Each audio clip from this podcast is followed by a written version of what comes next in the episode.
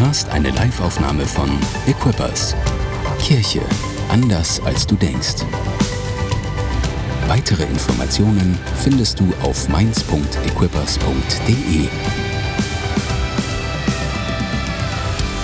Ich möchte erstmal herzlich willkommen sagen zu allen, die heute hier sind. Ich finde es richtig großartig, so gut, dass ihr da seid. Seid ihr da? Überhaupt? Darf ich euch mal kurz hören? Vielen Dank für alle, die im Livestream sind. Das ist so gut, dass du eingeschaltet hast, dass du dabei bist.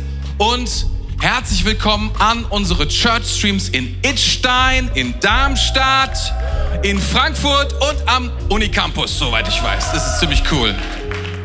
Und mir ist eine Sache noch aufgefallen. Ich weiß gar nicht genau, ob das stimmt, aber kann es sein, dass du zum ersten Mal heute am Start bist? Zum zweiten Mal? Haben wir aber das erste Mal schon miteinander gesprochen darüber?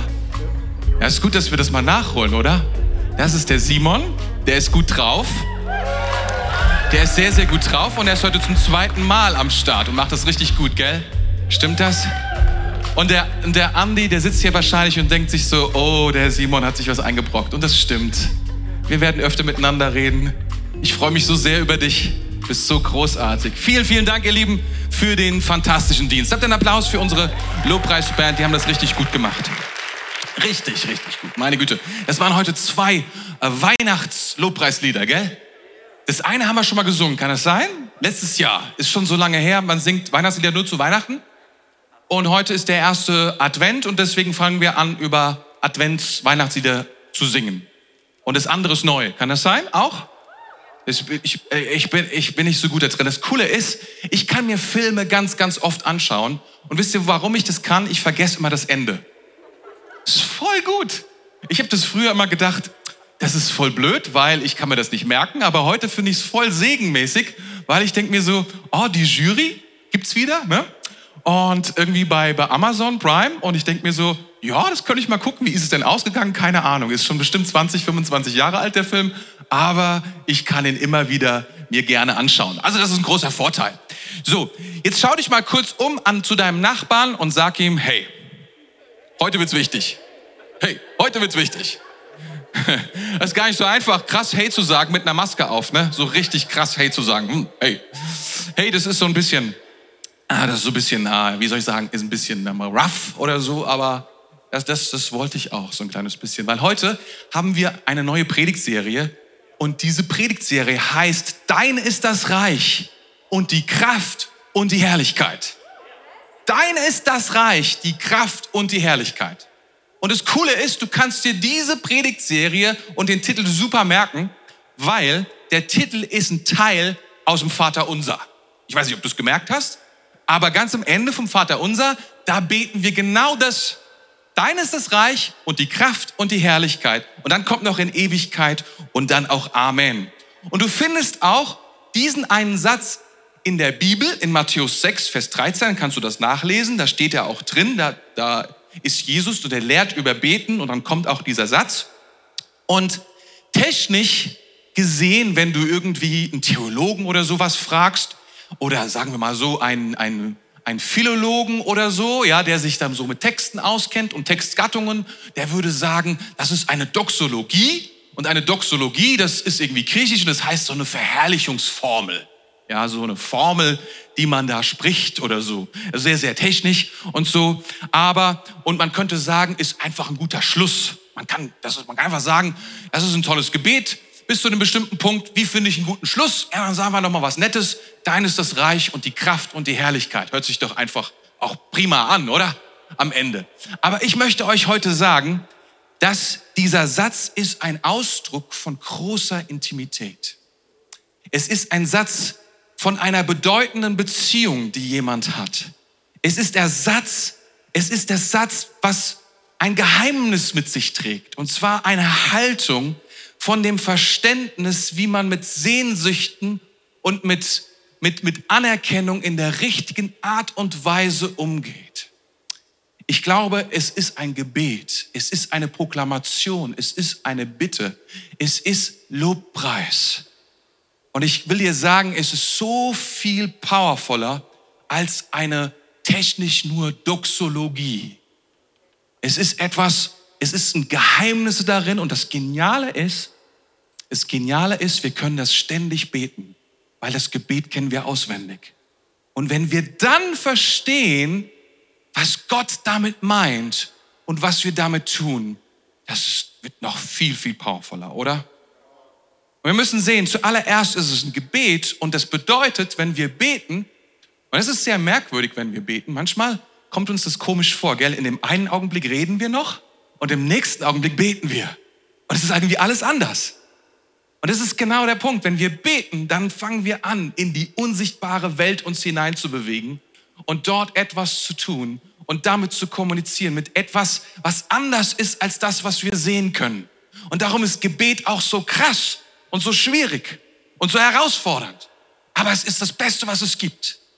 Und das ist dieses, es ist ein Gebet, mit dem wir so vieles tun.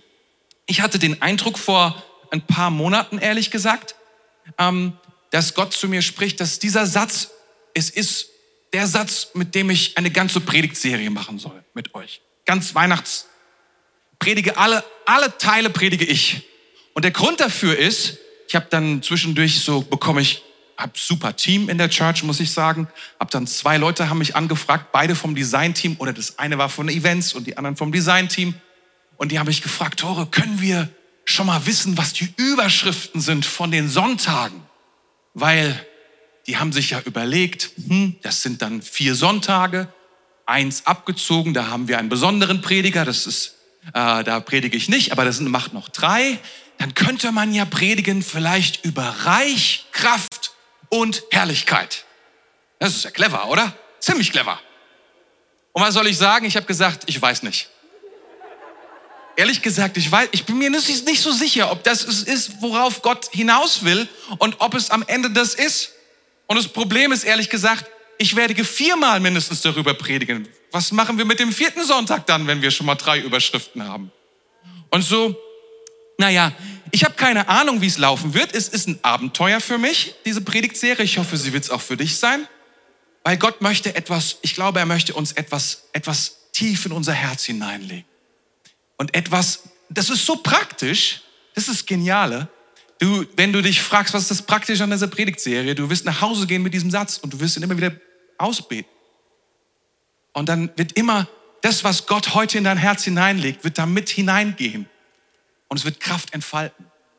Du wirst sehen. Es wird sehr, sehr powerful. Und heute möchte ich sprechen über das Wort dein. Dein.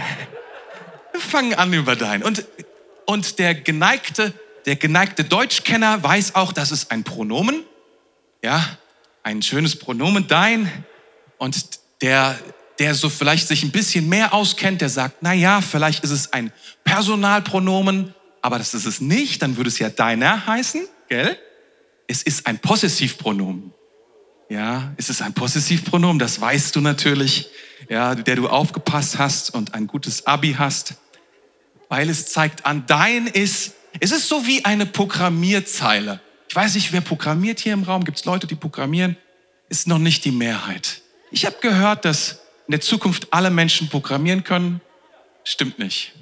Also zumindest nicht in diesem Raum. Also so wie eine Programmierzeile, die einfach sagt, auf der einen Seite steht etwas und wird auf, und dann kommt eine Frage, dann kommt ein, dann kommt ein Gleichzeichen und es wird zugeordnet etwas anderem. Ein Wert wird zugeordnet einer Variablen, so sagt man. Ja, und was hier Gott zugeordnet wird, Gott, das ist dein, nämlich Gott ist damit gemeint, ihm werden diese drei Dinge zugeordnet. Das ist, was hier passiert. Okay, jetzt habe ich so viel darüber gesprochen, ist nicht so wichtig. Ich will heute sprechen über Götzendienst über Götzendienst. Ich weiß nicht gar nicht, Götzendienst. Und da das Thema, was destabilisiert eigentlich mein Leben? Und ich würde sagen, man hört relativ selten etwas über Götzendienst. Das ist nicht so ein allgemeines Thema, über, dem, über das man so viel spricht.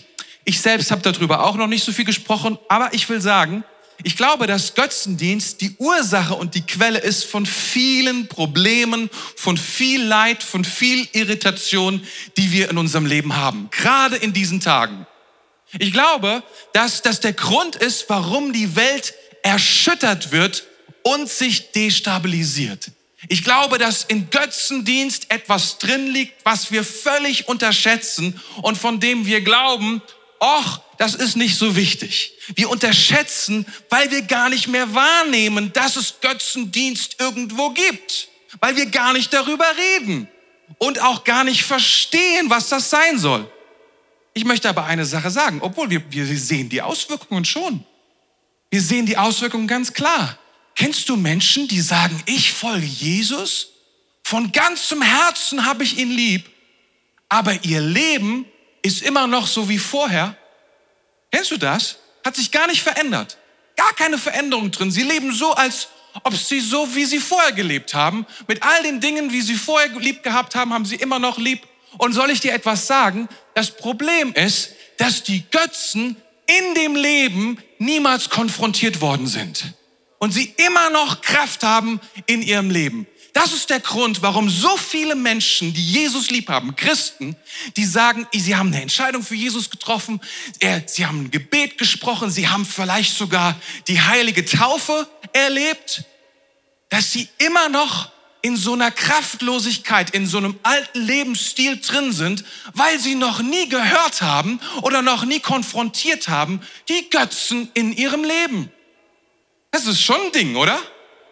Jetzt ich hoffe ich, bist du ein bisschen interessiert und sagst dir, meine Güte, vielleicht ist doch ein interessantes Thema. Wir haben keinen Bezug mehr zum Götzendienst. Warum ist das? Wo fängt der eigentlich an? Worauf bezieht sich überhaupt Götzendienst? Warum sprechen wir überhaupt über dieses Thema? Die Sache ist doch die, warum muss man überhaupt über Götzendienst sprechen, wenn viele gar nicht mehr sagen können, dass es den allein wahren, einzigen Gott gibt? Wenn du nämlich sagst, das ist so, wie ich das sehe, und das ist meine Meinung und ich lebe nach meiner Meinung und wie ich die Dinge sehe und wie ich die Dinge fühle vor allen Dingen, was mir gut tut und was ich richtig finde und was ich toll finde und was ich fühle, dann gibt es keinen Bezug mehr zu etwas, wo ich, wo ich sagen könnte, oh, das ist möglicherweise etwas, was ich höher schätze als das, wie es sein sollte. Oder? Das ist vielleicht das Problem. Wahrheit wird relativ und subjektiv und ist abhängig vom Betrachter. Und deswegen kennen wir uns so wenig aus in dem Thema Götzendienst und können so wenig darüber sagen, sehen aber überall die Auswirkungen. Überall sehen wir die Auswirkungen im Leben von einzelnen Personen, aber wir sehen es auch im Leben von ganzen Gruppen von ganzen Völkern, von ganzen Nationen. Das ist kein kleines Thema in der Bibel, das will ich dir sagen. Bist du bereit heute Morgen? Götzendienst, was unser Leben destabilisiert? Und hier ist die gute Botschaft. Wenn wir anfangen, die Götzen in unserem Leben zu konfrontieren, dann stabilisieren wir unser Leben. Und zwar richtig krass. Okay? Ready? Was ist also ein Götze? Und ich lese euch mal so hier vor ein paar Sätze. Mach deine Herzen schön weit auf, damit du sie hören kannst. Ein Götze setzt sich an die Stelle Gottes. Ein Götze setzt sich an die Stelle Gottes. In Genesis 3, Vers 5, da heißt es, da spricht die Schlange zu Eva, ja, da sagt sie nämlich, ihr werdet sein wie Gott. Da fängt schon an. Da fängt schon an. Da fängt schon an der erste Götzendienst. Der Götze, dass wir die Götzen sind. Wir sind wie Gott. Wir stellen uns an die Stelle Gottes. Ein Götze, so sagt die Bibel, ist vollkommen tot. Er kann nichts tun und ist oftmals sogar von uns selber gemacht.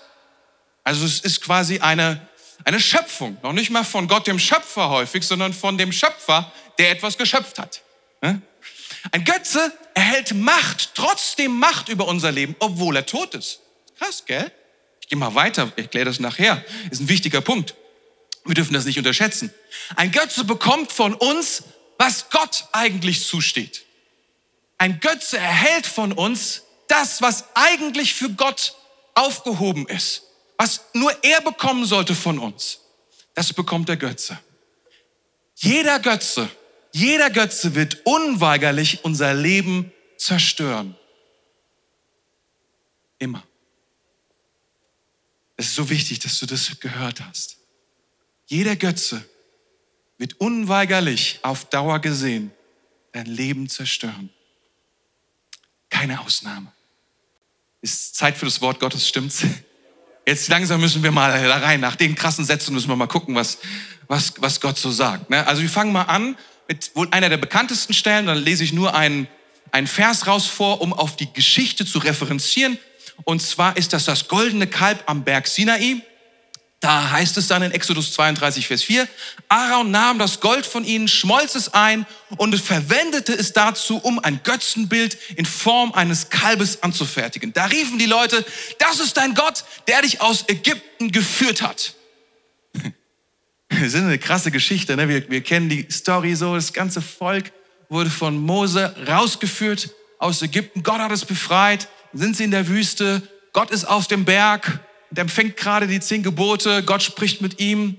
Sie haben eine super Zeit dort oben und unten ist das Volk und sie wollen Götzen. Sie bauen sich dieses Kalb. Sie geben dafür ihren Schmuck her und all diese Dinge. Und oftmals glauben wir, wenn wir, das ist ja auch so eine Geschichte, die wir Christen manchmal, diese Lüge, die wir Christen uns selber erzählen oder die wir uns, weiß ich nicht, erzählen lassen, ist, wenn wir nur die Macht und die Kraft Gottes genügend sehen und erleben, dann werden wir niemals mehr zweifeln und dann haben kein Götze der Welt irgendeine Kraft über meinem Leben. Ich will dir mal was sagen, dieses Volk hat die krassesten Wunder gesehen, die man sehen kann. Es hat gesehen, die krassesten zehn Plagen, die wirklich, die waren beeindruckend. Die waren beeindruckend von Anfang an. Da wird Wasser zu Blut, da kommen Frösche zu Milliarden über, über ganz Ägypten. Da kommen Stechmücken, Pest, Hagel, Heuschrecken. Eine Finsternis, selbst am Tag, eine absolute Finsternis, undurchdringliche Finsternis. Und der Tod aller erstgeborenen Ägypter und das Leben das Überleben der Erstgeborenen im eigenen Volk. Sie haben Wunder gesehen. Sie haben gesehen, wie ein Meer sich zerteilt hat und sie trockenen Fußes durchgehen konnte, während die Ägypter vollkommen, vollkommen vernichtet worden sind. Sie haben gesehen, wie aus Wasser Felsen kommt. Sie haben erlebt, wenn Gott kommt in seiner Gegenwart, was da passiert. Sie haben Dinge gesehen. Nur mal so, am Rande so von dieser Lüge zu glauben, wenn wir nur genügend sehen und so, dann haben wir keine Probleme, keine Zweifel mehr. Ist nicht der Fall. Ist ja ein Götze? Ein Götze kann etwas sehr Materielles sein. Ein Gegenstand. Ähm, es kann ein Symbol sein. So eine Sache. Ein Auto zum Beispiel, ein Haus, ein Boot und so. Also so die Klassiker, ne, die man sich so vorstellen kann. Das können unser Handy. Manchmal habe ich das Gefühl, die sagen, Handy hat überhaupt nichts zu tun, aber wenn du manchmal guckst, so wie die Leute rumlaufen oder wenn du mal Bus fährst oder so, keine Ahnung, vielleicht ist was dran. Aber häufig ist es so, ist das ist so ein Gegenstand, den wir zum Götzen machen. Das ist ja lächerlich eigentlich. Ne? Und Gott macht sich darüber auch lustig in seinem Wort, dass wir Gegenstände, die tot sind, anbeten oder anbetungswürdig halten. Aber oft ist es so, dass diese Gegenstände sich verbinden mit etwas in uns. Es ist nicht so, dass sie einfach nur so existieren, sondern die verbinden sich mit etwas in uns. Und in Hesekiel 14, Vers 4, da heißt es nämlich, da habe ich nur ganz kleinen, nur ganz kleinen Abschnitt raus, das ist ein ganzes Kapitel über Götzendienst, aber nur diesen einen Abschnitt, weil ich das fand ich wichtig. Jeder, der sein Herz an die Götzen hängt, unser Herz, unser Herz wird verbunden mit Götzen. Götzen verbinden sich mit unserem Herzen. Und das kann alles Mögliche sein, was unsere Herzen brauchen, was unsere Herzen groß machen was unsere Herzen an die Stelle Gottes setzen. Das kann, das kann Intelligenz sein. Das kann, das kann Geld sein. Das kann Erfolg sein. Das kann Sex sein. Das kann Macht sein. Das kann Schönheit sein. Das kann mein Körper sein. Das kann der Körper eines anderen sein. Das kann, äh, jetzt ich, äh, das kann, das kann alles Mögliche sein. Letztlich ist es so, dass ein Götze ist etwas, was mir zwei Fragen beantwortet, ist sehr nützlich. Deswegen gibt's Götzen und deswegen sind Götzen auch so häufig zu finden in unserem Leben, obwohl wir sie häufig nicht erkennen. Und zwar helfen sie mir, zu, sie, sie, sie, sie, sie helfen mir bei der Frage, bin ich akzeptiert und bin ich anerkannt? Und sie sagen, ja, du bist akzeptiert, du bist anerkannt, weil du so schön bist, weil du so intelligent bist, weil du so erfolgreich bist, weil du das Richtige sagst, weil du dich toll kleidest, weil deine, weil dein Body so fantastisch ist, weil er so gut aussieht. Seht ihr meine Muskeln überall? Diese Dinge, ne? Götzen sind gar nicht schlecht. Götzen geben mir nämlich, was ich brauche. Götzen geben mir, was ich brauche. Sie geben mir Selbstwert. Sie geben mir Anerkennung. Sie geben mir Sicherheit. Sie geben mir Bestätigung. Götzen sind nützlich. Das müssen wir einfach wissen. Sonst wären wir ja nicht so blöd, dass wir Götzen immer wieder in unser Leben hinein, dass immer wieder Götzen ihren Weg in unser Leben hineinfinden, oder? Götzen nehmen in Anspruch, mich zu retten und mich zu versorgen. Die sagen, hey, keine Sorge, wenn du die Versicherung hast, wenn du den Job hast, wirst du immer versorgt sein. Wenn du da wohnst, wenn du das so machst, dann wird das immer so, keine Sorge, alles ist in Ordnung. Wenn du diese Sache in deinem Leben, wenn du diesen Job, diese Ausbildung, dieses, ihr merkt, so viele Dinge können Götzen werden. Aber wir müssen uns, dürfen uns nicht, wir dürfen uns nicht täuschen lassen. Götzen, sie täuschen uns. Das heißt, sie sagen uns nicht die Wahrheit über sich. Sie verzerren im Gegensatz die Wahrheit und unsere Werte. Und sie werden uns, und ich habe das schon mal gesagt und ich sage es nochmal und ich zeige es euch in der Bibel, sie werden uns zerstören. Sie werden uns zerstören, wenn wir erlauben, dass Götzen in unserem Leben stark werden. Wir müssen diese Götzen konfrontieren. Seid ihr noch mit mir? Du fragst dich vielleicht, ja, wenn die so powerful sind, wie du gerade gesagt hast, wenn die mir so viel Sicherheit und Anerkennung und all diese Dinge geben können, von denen du gerade gesprochen hast, was ist denn so schwierig daran? Was ist so falsch am Götzendienst? Und ich möchte euch einfach mal vorlesen, was, was dieser Mose dort auf dem Berg empfangen hat, nämlich die zehn Gebote. Und es ist interessant, das erste Gebot handelt schon von diesem Thema. Ich lese euch mal vor. Exodus 20, 2 bis 5. Da heißt es, ich bin der Herr dein Gott, der dich aus der Sklaverei in Ägypten befreit hat. Du sollst außer mir keine anderen Götter haben. Du sollst dir kein Götzenbild anfertigen von etwas, das im Himmel oder auf der Erde oder im Wasser oder unter der Erde ist. Du sollst sie weder verehren noch dich vor ihnen zu Boden werfen, denn ich, der Herr dein Gott, bin ein eifersüchtiger Gott. Krass, gell?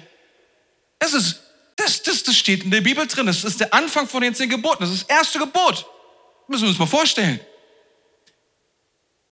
Götzendienst ersetzt Gott als die höchste Priorität für unser Leben. Das ist, was Götzendienst macht. Plötzlich haben wir etwas, was wichtiger ist. Götzendienst wertet etwas oder jemanden höher ein, als Gott ist. Ja, irgendwie, du schenkst dieser Sache mehr Aufmerksamkeit als Gott. Vielleicht sogar die ganze Aufmerksamkeit, wer weiß. Man kann alle möglichen Dinge sich an. Man kann sogar seine eigenen Kinder anbeten. Man kann seinen Pater, Partner anbeten. Dieser ganze, die ganze Aufmerksamkeit, wir dürfen uns da nicht, nicht täuschen lassen. Götzendienst ist Anbetungs, ist Anbetung eines unwürdigen Objekts. Niemand verdient Anbetung, nur Gott selbst. Niemand und nichts. Deine Anbetung ist so wertvoll, die darfst du nicht verschwenden für etwas anderes. Das dürfen wir nicht tun. Ich habe was Tolles gelesen von einem sehr, sehr schlauen Mann. Götzendienst ist die faule Frucht von ungeordneter Liebe. Hm, das ist ein guter Satz. Ich sage nochmal. Götzendienst ist die faule Frucht von ungeordneter Liebe. Ungeordnete Liebe führt zu einem ungeordneten Leben. Oder ungeordnete Liebe ist die Quelle für Götzendienst. Was bedeutet das? Götzendienst ist ungeordnete Liebe. Wir lieben Dinge. Oder wir lieben auch Personen. Wir, wir, wir lieben Dinge. Und alles hat sozusagen so eine gewisse innere Ordnung, wie wir Dinge lieben. Zum Beispiel, du kannst deinen Beruf lieben. Das ist eine großartige Sache, deinen Beruf zu lieben. Oder deine, deine Karriere zu lieben. Oder deinen, deinen Erfolg, den du hast. Das ist eine großartige Sache. Damit beschäftigst du dich schließlich ganz schön viel Zeit am Tag. Du solltest es lieben. Dann aber solltest du auch deine Familie lieben, oder? Und dann, wenn du, wenn du, wenn du Glück hast, wie zum Beispiel mein Freund Benny, dann kannst du auch sagen, ich habe ein tolles Auto, ich liebe auch mein Auto. Kannst du dann sagen. Und ich weiß, das ist in Deutschland jetzt ein schwieriges Thema für alle und ihr müsst euch festhalten, aber ich muss diese Liebe ordnen. Und möglicherweise ist Auto nicht auf Nummer eins sondern ich denke darüber nach, was ist denn, was ist denn, was sollte, was sollte, also ich, obwohl das Auto wirklich klasse ist und auch, man könnte, könnte man sagen, möglicherweise ist der Beruf schon wichtiger, oder? Ich sollte meinen Beruf schon ein bisschen mehr lieben als ein blödes Auto. Manche Leute, bei manchen Leuten ist es umgekehrt. Das siehst du dann, die geben alles aus fürs Auto und der Beruf, der fällt runter und die Fortbildung dafür und alles, was man tun kann und so weiter. Aber dann gibt es auch Leute, die sagen, der Beruf ist so wichtig, Der ist sogar wichtiger wie die Familie. Und dann würden wir sagen, das ist aber jetzt, das ist, nicht, das ist keine gute Idee. Du, du solltest besser andersrum. Besser du liebst deine Familie und dann deinen Beruf und dann dein Auto. So würde man, oder? Wer würde zustimmen, das ist eine gute Idee? Das ist geordnet, aber wenn du die, die Liebe nicht richtig ordnest, das ist Götzendienst. Das ist ziemlich klug, oder? Von dem Typ ausgedrückt. Weil es gibt Dinge, die lieben wir nun mal. Und es ist auch nicht schlimm. Es gibt coole Sachen. Ich habe es ja gesagt. Götzen sind coole Sachen sind keine schlechten Sachen in aller Regel. Sind keine bösartigen Dinge, sondern es sind Dinge, die toll sind. Die richtig toll sind. Okay? Und, ähm, aber, aber weißt du, jetzt, jetzt stell dir mal Folgendes vor. Ich gebe dir mal ein Beispiel von ungeordneter Liebe. Jetzt stell dir mal vor, du, du, du bist, du bist eine, ein alleinerziehender Papa oder eine alleinerziehende Mama. Und, und aus guten Gründen hast du ein Kind und das liebst du so sehr. Und dein Partner, der war nicht so toll, deswegen hat er dich leider verlassen und all das. Und jetzt all deine Hoffnung legst du in dieses Kind und du, du arbeitest und schuftest und du machst das Beste, was man sich vorstellen kann für dieses eine Kind, weil du sagst, darin liegt all die Zukunft und all meine Liebe und all meine Fürsorge. Ich möchte so gerne, dass dieses Kind eines Tages ne, das beste Leben hat, was man sich vorstellen kann. Dass nicht drunter leidet unter den Fehlern der Eltern und all diese Dinge, die man sich so sagen kann. Jetzt stell dir vor, dieses Kind wird dann eines Tages groß, hat eine großartige Ausbildung, hat super erfolgreich aber ist super distanziert zu dir als alleinerziehender Papa oder Mama. Du hast alles da rein investiert. Es schuldet dir alles. Du hast dafür alles gegeben. Und zurück bekommst du einen Anruf einmal pro halbes Jahr, wenn überhaupt. Eine Welt geht kaputt. Eine Welt geht kaputt für dich. Sieh mal, Gott hat alles gemacht. Er hat die Welt geschaffen. Er hat dich gemacht. Du würdest nicht existieren, wenn er nicht wäre. Es heißt sogar in der Bibel, er hält alle Atome der Welt zusammen. Es heißt darin, dass er hat sogar seinen Sohn in dieses, das haben wir gerade gesungen, er hat, er selbst, der Autor aller Dinge, wurde Teil vom Bild. Der Architekt nimmt einen Platz ein in dem, was er macht. Wir schulden ihm absolut alles. Wie beginnt dieser Abschnitt hier in Exodus 20 nochmal? Ich bin der Herr, dein Gott, der dich aus Ägypten geführt hat. Du schuldest mir alles. Ihr wart nur Sklaven. Ihr wart nichts. Ihr wart ein kleines Volk. Ich habe euch befreit.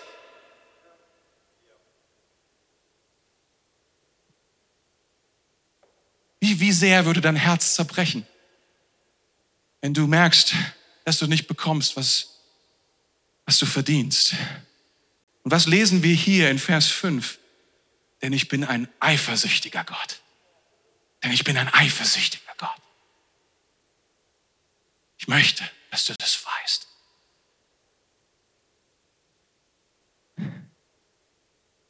Wisst ihr, das erste Gebot, hier ist so in gewisser Weise auch so ein Schlüssel, Schlüsselgebot. Denn ähm, wenn du eins von den Geboten über, übertrittst, zum Beispiel, du sollst nicht lügen oder du sollst nicht stehlen oder du sollst, ähm, du sollst nicht begehren man kann alles Mögliche begehren von anderen Leuten. Da, da, da, da, da ist, ist, ist auch ist der Vers sehr ausführlich und so. Aber weißt du, wenn du das tust, wenn du zum Beispiel etwas stiehlst, dann automatisch, wenn du das machst, hast du in deinem Herzen schon das erste Gebot gebrochen. Jedes Mal, weil du sagst, der Gott, dem traue ich nicht zu, dass er mir alles gibt, was ich brauche. Weil du sagst, mir ist wichtiger, diese Lüge zu sagen, damit ich anerkannt bleibe, damit ich bestätigt bleibe, damit ich dabei bin. Weil Lügen erzählen wir ja deswegen meistens, weil wir Angst haben vor Ablehnung. Weil wir Angst haben vor, dass Menschen sagen, oh, dann, ja, bist du gehörst nicht mehr dazu. Das falsche Antwort. Falsche Antwort, aber eigentlich die richtige Antwort, aber du sagst lieber die falsche Antwort, damit du dazugehörst und automatisch brichst du das Gebot. Das ist so wie ein Schlüsselgebot, ne? Ist so krass. Götzen nehmen Gott weg. Nehmen Gott weg, was ihm zusteht. Wir schulden ihm alles. Er ist unser Gott. Er liebt uns so sehr. Deswegen beansprucht er, dass er sagt, ich möchte, dass ihr nur mich anbetet, nur mich, sonst nichts. Was also tun mit den Götzen? Und da finden wir im Neuen Testament und nicht nur an dieser Stelle, sondern an vielen Stellen einen ganz einfachen Hinweis. Da heißt es nämlich einfach in 1. Korinther 10, Vers 14, flieht vor dem Götzendienst. Flieht vor dem Götzendienst.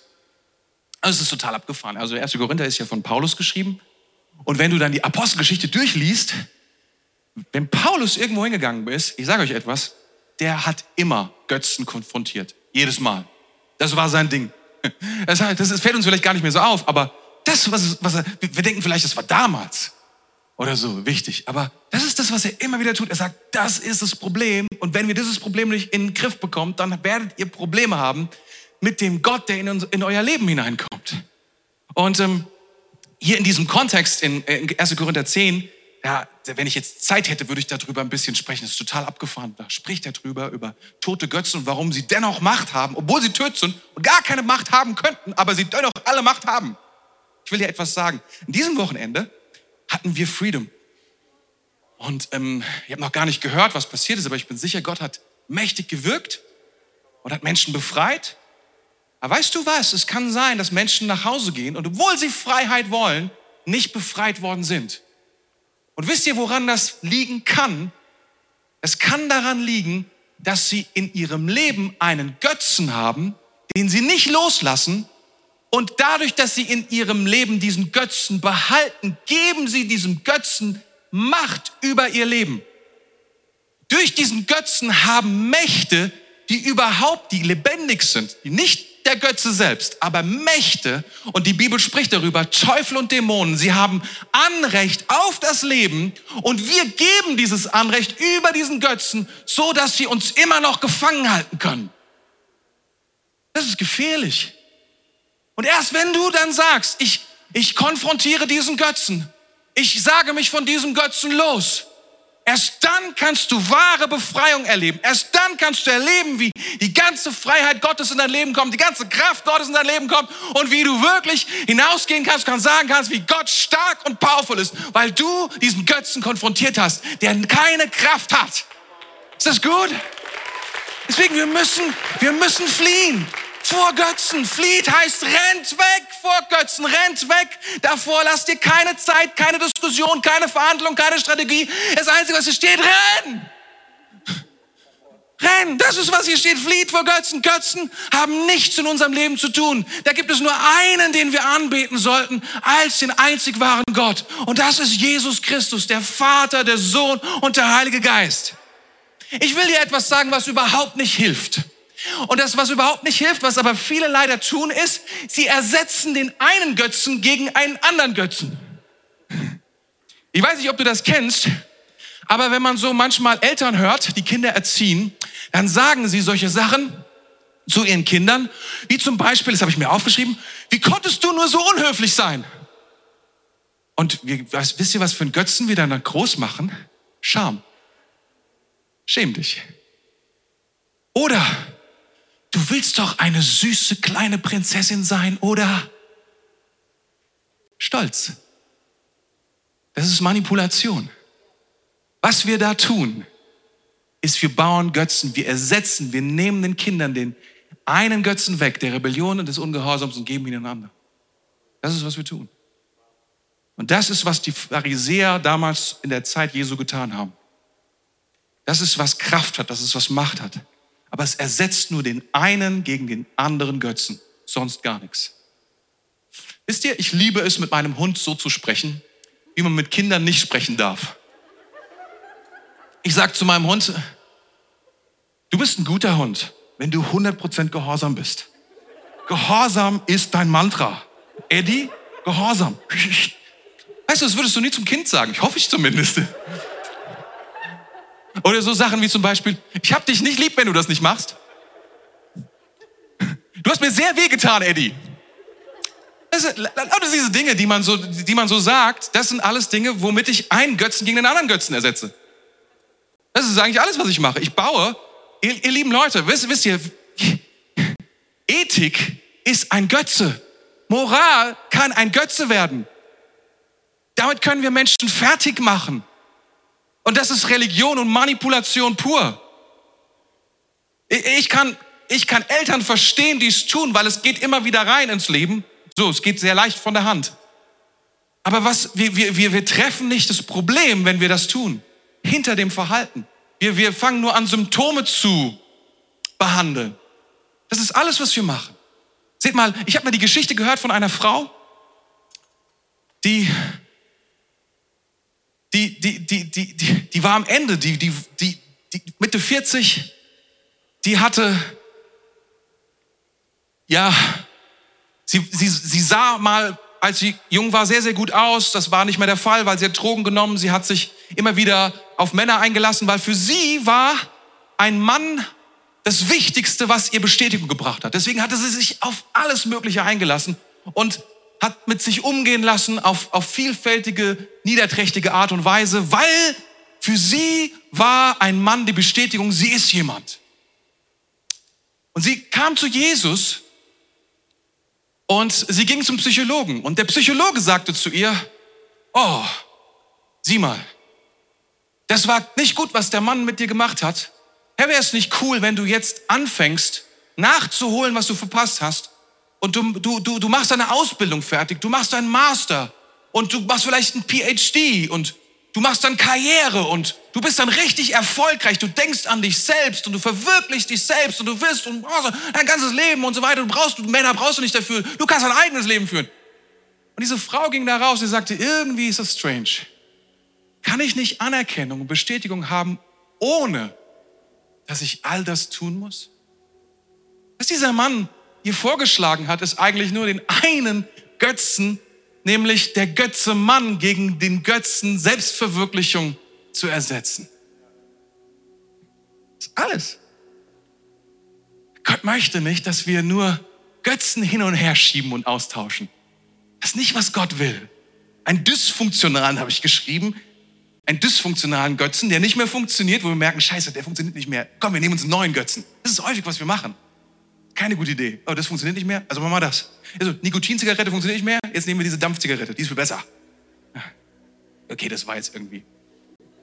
Vergesst das. Wer Gnade braucht, der kriegt sie.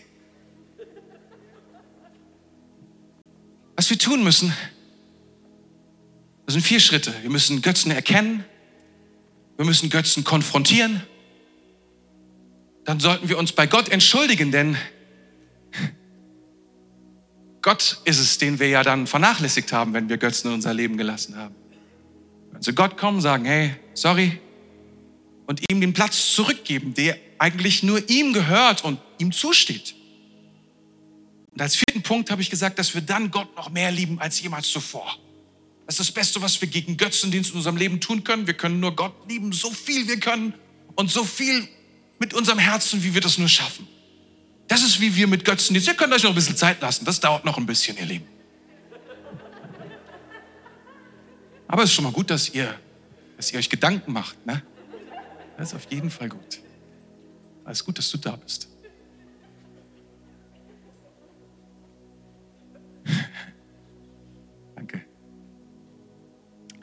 Der erste Punkt ist Götzen erkennen. Wir haben den Heiligen Geist von Gott bekommen, der uns hilft, der uns, der uns, der mit uns darüber sprechen möchte, wenn wir ihm Erlaubnis geben, darüber zu sprechen. Heiliger Geist, Heiliger Geist, komm. Was, wenn du es verlierst? Was, wenn du es verlierst, würde dein Leben ruinieren? Das ist meine erste Frage. Und, oder was könnte alle Bedeutung, allen Wert aus deinem Leben herausziehen, wenn du es nicht mehr hast? Was wäre das? Die Antwort auf diese Fragen ist dein Götze. Die Antwort auf diese Fragen ist dein Götze. Zweitens, wir müssen Götzen konfrontieren. Und es gibt Dinge, die müssen wir aus unserem Leben herauswerfen. Da dürfen wir gar keine Kompromisse machen.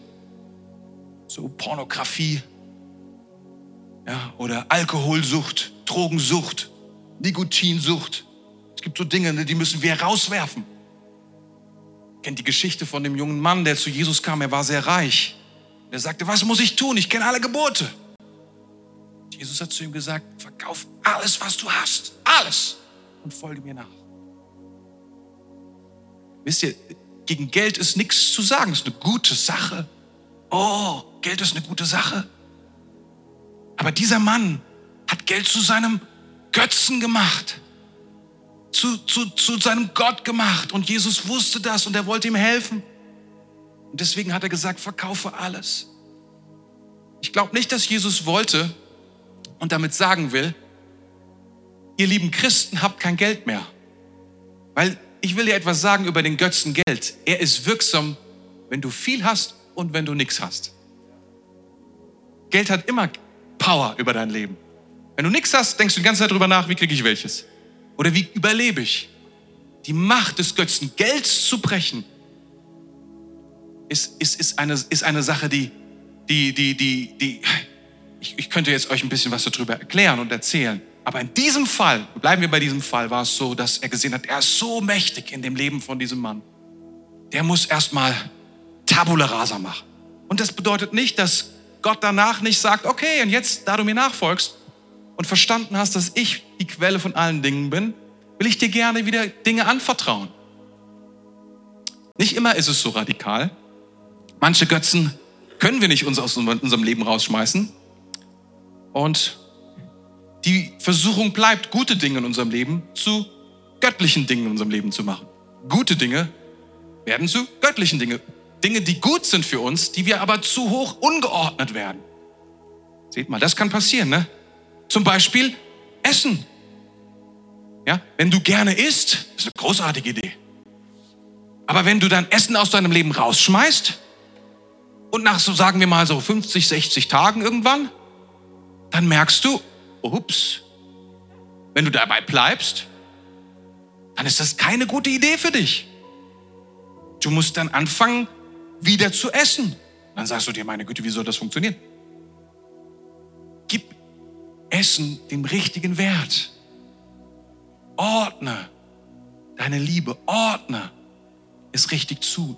Alle, die hier eine gute, die eine gute Beziehung haben, die eine gute, die eine gute Ehe haben, weißt du was? Du stehst in einer Gefahr, ständig deinen Ehepartner zu einem Götzen zu machen. Wenn du eine schlechte hast, dann eher nicht. Aber das ist ja auch keine Lösung. Okay? Haben eine schlechte, schlechte Ehe, damit du kein Problem hast mit Götzen. Das ist keine gute Idee. Nein, nein. Es ist schon gut, ist auch kein guter Hinweis zu sagen, liebe deine Frau weniger. Nein, sondern die Antwort ist, liebe Gott mehr. Das ist die Antwort. Natürlich, manchmal können wir nicht. Wir können ja nicht sagen, also Gabi, jetzt reicht's. Du bist mir einfach so wichtig, ich schmeiß dich aus meinem Leben. Aber sieh mal, und das, das, habe ich, das Beispiel habe ich gehört und das Bild ging mir so tief. Und in dem Moment habe ich so viel verstanden, was das Problem ist. Stell dir mal vor, dass die Person, die du so sehr liebst, tot im Grab liegt, tot im Sarg liegt. Und dein Herz ist zerbrochen. Und sie war deine ganze Hoffnung. Und es ist niemand da, der dein Herz wieder zusammenbringen kann. Dann hast du ein Problem weil es dein Götze war. Aber wenn du Gott mehr liebst, als wen auch immer, als, eine, als die Person, mit der du verheiratet bist, dann kann dir das nicht passieren. Das ist zwar hart, aber der Gott, der uns liebt, ist immer noch da und kann uns helfen. Ist das gut? Drittens, wir müssen uns bei Gott entschuldigen und ihm den Platz zurückgeben. Ich will dir etwas sagen. Gott ist unser Vater. Und dieses Gebet, von dem ich gesprochen habe, dein ist das Reich und die Kraft und die Herrlichkeit. Wisst ihr, wie das beginnt? Mit unser Vater. Gott ist ein guter Gott. Und weißt du was? Er weiß ganz genau, was du brauchst und was du willst. Gott weiß, was du brauchst und was du willst. Und er will es dir gerne geben wenn du zu ihm kommst und ihm die Position in deinem Leben gibst, die er braucht. Seht mal, das ist so wie dieser Sohn bei den zwei Söhnen, bei den zwei verlorenen Söhnen in Lukas 15? 15. Da ist dieser eine Sohn, der rennt weg, verprasst sein Erbe. Und der andere ist und hat alles, aber nimmt es nie in Anspruch, weil er nicht verstanden hat. Er hat einen guten Vater. Er hat einen guten Vater. Und alles, was ihm ist, ist sein. Dein ist das Reich. Aber es ist auch meins, weil er ist ein guter Vater. Ist das nicht krass? Ich bin begeisterter als ihr. Ich nehme meine Begeisterung, die ist besser.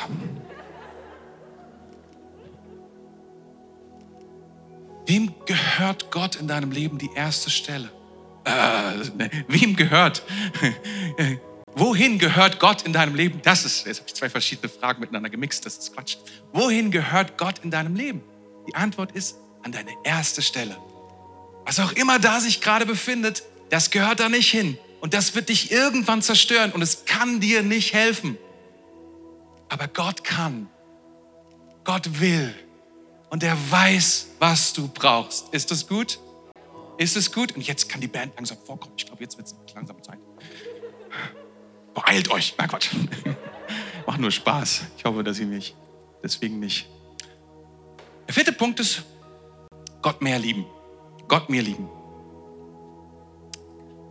Und Liebe ist oder sollte mehr sein als ein Gefühl. Weil irgendwie ist ja blöd irgendwie zu sagen, so jetzt aber liebe ich Gott mehr. Also das ist schwierig, ne? Das ist irgendwie. Ich will aber auch dazu sagen, dass Liebe immer ein Gefühl werden sollte am Ende. Also es muss nicht als manche Dinge in unserem Leben müssen nicht als Gefühl starten, aber sie dürfen gerne enden als Gefühl. Und Liebe gehört dazu. Aber Liebe startet oft nicht als Liebe. Und manchmal, wenn du verheiratet bist, dann weißt du, es gibt Zeiten, die nicht mit Gefühlen beschrieben werden können oder nicht mit den richtigen Gefühlen beschrieben werden können. Und dennoch würdest du sagen, es ist Liebe. Und unsere Beziehung zu Gott, sie, sie wird zuallererst beschrieben in der Bibel als Liebe. Und es das bedeutet, dass wir anfangen, so zu handeln, dass wir dir, dass, dass alle Liebe, dass alle Kraft oder dass all meine Gefühle auf ihm ausgerichtet sind, als ob er meine Hoffnung und das Letzte ist, was ich brauche, das Erste und das Letzte. Ich beginne mein Leben zu leben und sage, Gott, dir gehört meine erste Liebe, dir gehört meine erste Hoffnung, dir gehört mein ganzer Glaube, dir gehört alles, was ich bin. Wenn ich das tue, wenn ich anfange, das zu tun aus dem Bewusstsein heraus, wer Gott ist, dann beginnt etwas sich in meinem Herzen zu bauen. Und ich möchte es euch sagen, du kannst Gott mehr lieben. Wir müssen nicht Religion benutzen. Wir müssen uns nicht zwingen, irgendwelche Dinge zu tun für Gott. Wir müssen uns nicht zwingen, irgendwie in den Gottesdienst zu kommen. Wir müssen uns nicht zwingen. Ja, am Anfang hat etwas mit Disziplin zu tun. Manche Dinge müssen wir mit einer gewissen, sagen wir mal, Nachdrücklichkeit unserem faulen Fleisch diktieren. Selbst beim Gebet fällt es dir möglicherweise auf. Komm, wir beten und alle denken, oh. Weißt du, was das Oh ist? Dein Fleisch. Dein altes, verdorbenes Fleisch. Damit meine ich nicht den Körper, sondern das alte, der alte Mensch in dir, der sich gegen das Geistliche aufbäumt und gerne irgendwie Abkürzungen nimmt. Aber wenn wir zu Gott kommen, und wenn wir verstehen, dann gibt er uns Kraft und dann will er diesen alten, diesen alten Menschen ausradieren mit der Kraft des Heiligen Geistes. Und er will uns, er will uns dann, er will, dass, dass, dass, dass diese Kraft dominiert in uns, so dass wir in der Lage sind, die Dinge zu tun. Und zwar gar nicht, dass es schwierig ist, sondern dass es, dass es herrlich ist. Dass es Spaß macht, dass du sagst, oh, es ist so fantastisch, Gott zu lieben. Wie konnte ich nur Gott an zweite Stelle, dritte Stelle oder irgendwo anders hin tun? Ich merke heute, wie genial es ist, dass Gott an erster Stelle steht. Ich merke, wie genial es ist, wie er mich versorgt, wie er mich in die Berufung, wie sehr ich ihm vertrauen kann, dass sein Wort wahr ist. Es ist oft Misstrauen, dass wir ihm nicht die erste, erste Position geben. Stimmt das? Oft denken wir, andere kommen viel besser drauf. Wir denken, wenn wir uns, wenn wir unsere Berufung, es können auch religiöse Sachen sein, an Nummer eins stellen, dann bin ich was ich bin und endlich anerkannt und endlich bestätigt und endliches Leben und endlich, endlich, endlich. Ich will dir etwas sagen, es wird nie funktionieren. Jeder Götze wird dich immer verlassen, er wird dich immer töten und zerstören. Der Einzige, der das nicht tun wird, ist Jesus Christus. Er wird dich niemals verlassen. Er wird dich niemals zerstören. Er wird dir alles geben, was du brauchst. Alle Bestätigung, alle Anerkennung, alle Sicherheit. alle Herrlichkeit, alle Kraft, alles, alle Autorität. Oh, da sind wir ja schon. Dein ist das Reich und die Kraft und die Herrlichkeit. Ja, er wird es uns geben. Stimmt das? Deswegen müssen wir anfangen und unsere Götzen aufräumen. Wir müssen anfangen und sagen, Herr, was sind die Götzen meines Herzens? Was sind die Dinge, die mehr sind in meinem Leben? Wo sage ich, Jesus ist Herr, aber, das Aber, da wird es interessant. Da fängt es an. Da will der Heilige Geist heute Morgen zu dir sprechen. Komm, lass uns mal aufstehen zusammen. Wir können uns nicht bewegen, aber wir können aufstehen. Und wir können den Heiligen Geist einladen. Heiliger Geist, ich bete jetzt, dass, dass du zu uns redest, dass du zu unseren Herzen sprichst. Über die Götzen in unserem Leben. Über die Dinge, die wir groß machen. Weil wir Anerkennung, Bestätigung, Sicherheit, Größe, Leben, Autorität, Schönheit, was auch immer brauchen. Jesus, zeige du uns, wo wir, wo wir uns vertun, wo wir, wo wir mehr Kraft, Zeit und Energie, Geld in etwas hineinlegen, was, was nicht den Wert hat, den du hast. Zeig uns, was wir niemals verlieren wollen, weil wir glauben, dass wir dann sterben, dass aller Wert geht. Ich danke dir, Geist Gottes dass du jetzt hier bist. Ich danke dir, dass du zu uns redest, dass du uns die Götzen nicht wegnehmen willst, um uns arm zu machen, um uns zu zerstören, sondern um uns zu segnen, um uns zu helfen, um uns zu stabilisieren in einer so erschütterten Welt. Geist Gottes, komm. Jesus, wir konfrontieren diese Götzen jetzt in deinem Namen, mit deinem Namen und sagen, diese Götzen, sie sollen nicht diesen Platz einnehmen. Sie sind nicht dafür berufen, unsere Götter zu sein.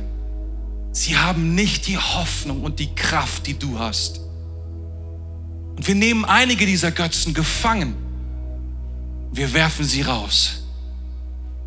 Wir werfen sie raus. Wir konfrontieren die Dinge, wo wir, wo wir schlau aussehen wollen, wo wir intelligent aussehen wollen, wo wir das als Höchstes sehen, unsere Anerkennung bei anderen Menschen über unsere, unsere, unsere Intelligenz, über unsere Bildung, über unsere Titel, über all diese Dinge. Wir nehmen das gefangen. Wir lassen es nicht zu.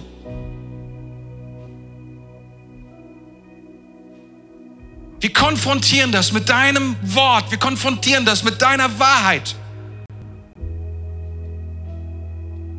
Da, wo wir Dinge in unserem Leben haben, wie wir groß machen, weil sie uns besonders machen, weil wir glauben, wenn wir die haben, dann sind wir besonders und wir werden gesehen. Wir konfrontieren die Dinge, die uns Sicherheit geben, die uns sagen, dann wird alles gut. Dann werden wir ein gutes Leben haben, dann werden wir überleben. Wir konfrontieren diese Dinge in deinem wunderbaren Namen, Jesus. Wir sagen, du bist der Herr. Du bist der Herr, du bist der Anfang und das Ende. Wir sagen, du hast alles für uns. Du bist die Quelle des Lebens. Du bist der Weg, die Wahrheit und das Leben. Alles kommt von dir. Du bist unser Gott. Und du bist so gut. Du bist gestorben am Kreuz, um alle Kraft der Götzen zu zerstören. Und wir laden dich ein, Jesus, neu Platz zu nehmen auf dem Thron unseres Lebens auf dem ersten Fahrersitz, auf da wo, da wo das Wichtigste unseres Lebens ist, da sollst du sein, Jesus. Bitte vergib uns, wo wir anderen Dingen Platz eingeräumt haben, wo wir anderen Dingen erlaubt haben. Wir kommen zu dir, Jesus. Wir beten dich an. Denn nur du verdienst unseren Lobpreis. Nur du verdienst unseren, unsere Anbetung. Nur du verdienst das, Jesus. Danke fürs Zuhören. Weitere Informationen findest du auf mainz.equippers.de.